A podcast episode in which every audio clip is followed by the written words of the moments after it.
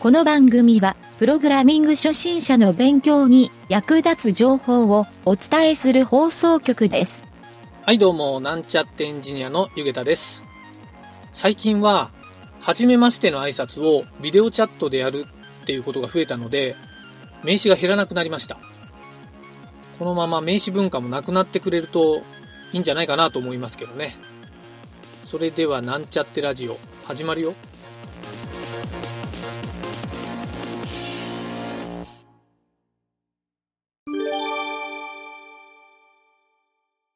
はい、それでは、プログラミングレッスンの CSS 編に行きたいと思います。今回はですね、リキッドレイアウトっていうデザインパターンを、えー学習していきたいなと思います。えーこのリキッドレイアウトっていうのは実は結構古いインターネットの初期の頃から存在する、えーレイアウトの手法なんですけど、えー結構ですね、覚えておいた方がいい内容というか、このリキッドレイアウトっていう言葉自体を知らない人もたまにいらっしゃるので、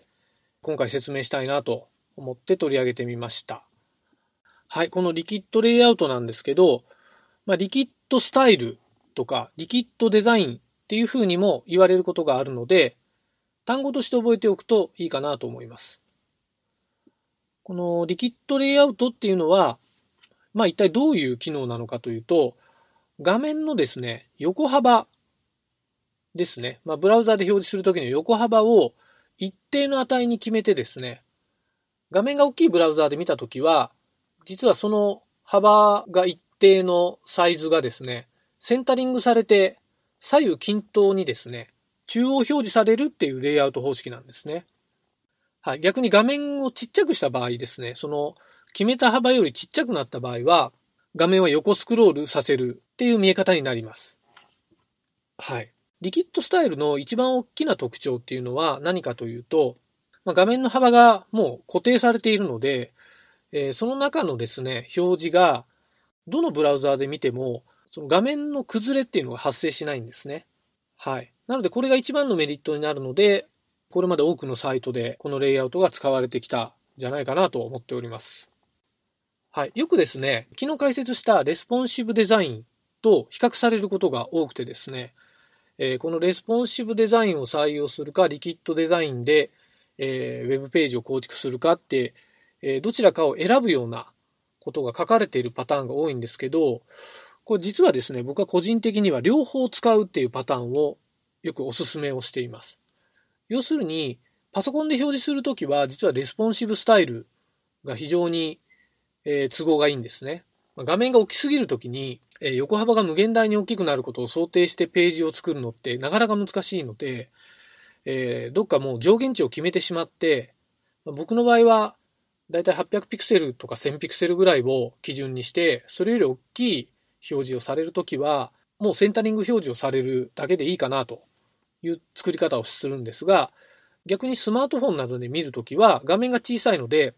ちゃんとレスポンシブに切り替わってスマートフォン表示になるっていう使い方をすると。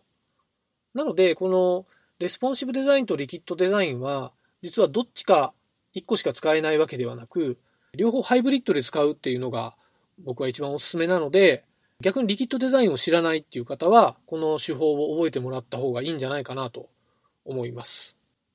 結構ですね、このデザインを決めるっていうのがですね、ビジネスのウェブサイト構築の現場でよくあるので、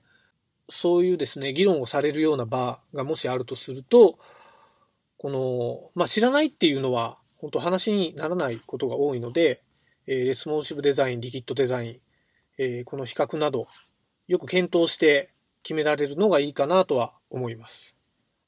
はい。ただですね、デザインの作業をあまりしない人っていうのは、このリキッドレイアウトっていう、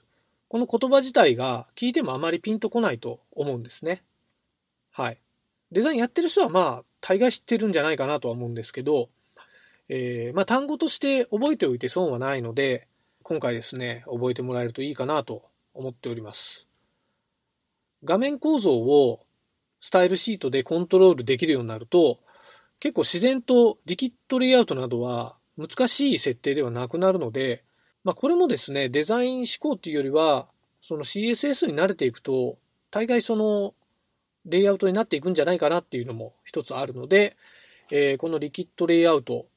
っていうのを実際作り慣れることをお勧めしておきます。はい。実際にですね、作り方はそんなに難しくないので、一番親にある当たる部分の要素をですね、ウィズでサイズの固定値を決めてですね、それをマージンレフトとライトの値にオートを入れるだけなんですね。はい。オートっていうのは自動的にセンタリングになってくれるので、えー、ただしですね、そのサイズを決めた親要素に当たる部分が、ブロック要素になってるっていうのが条件ですね。ディスプレイブロックをセットして、えー、Wiz で幅のサイズをセットして、えー、マージンのレフトとライトにオートを入れる。まあ、この書き方だけなんですね。はい。こうすることによって、必ず画面のセンタリングされる要素が作れるので、その中でページの中のコンテンツを展開するという基本のフレームを自分で構築すれば、そんなにライブラリなどを使わなくても簡単に構築ができるので、かなり便利に使えるレイアウト方法として覚えておくといいんじゃないかなと思います。はい、今日はちょっと簡単だったんですが、えー、以上になります。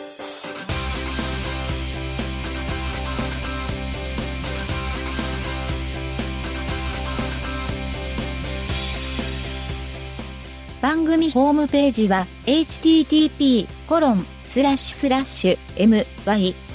mynt.work スラッシュラジオスラッシュ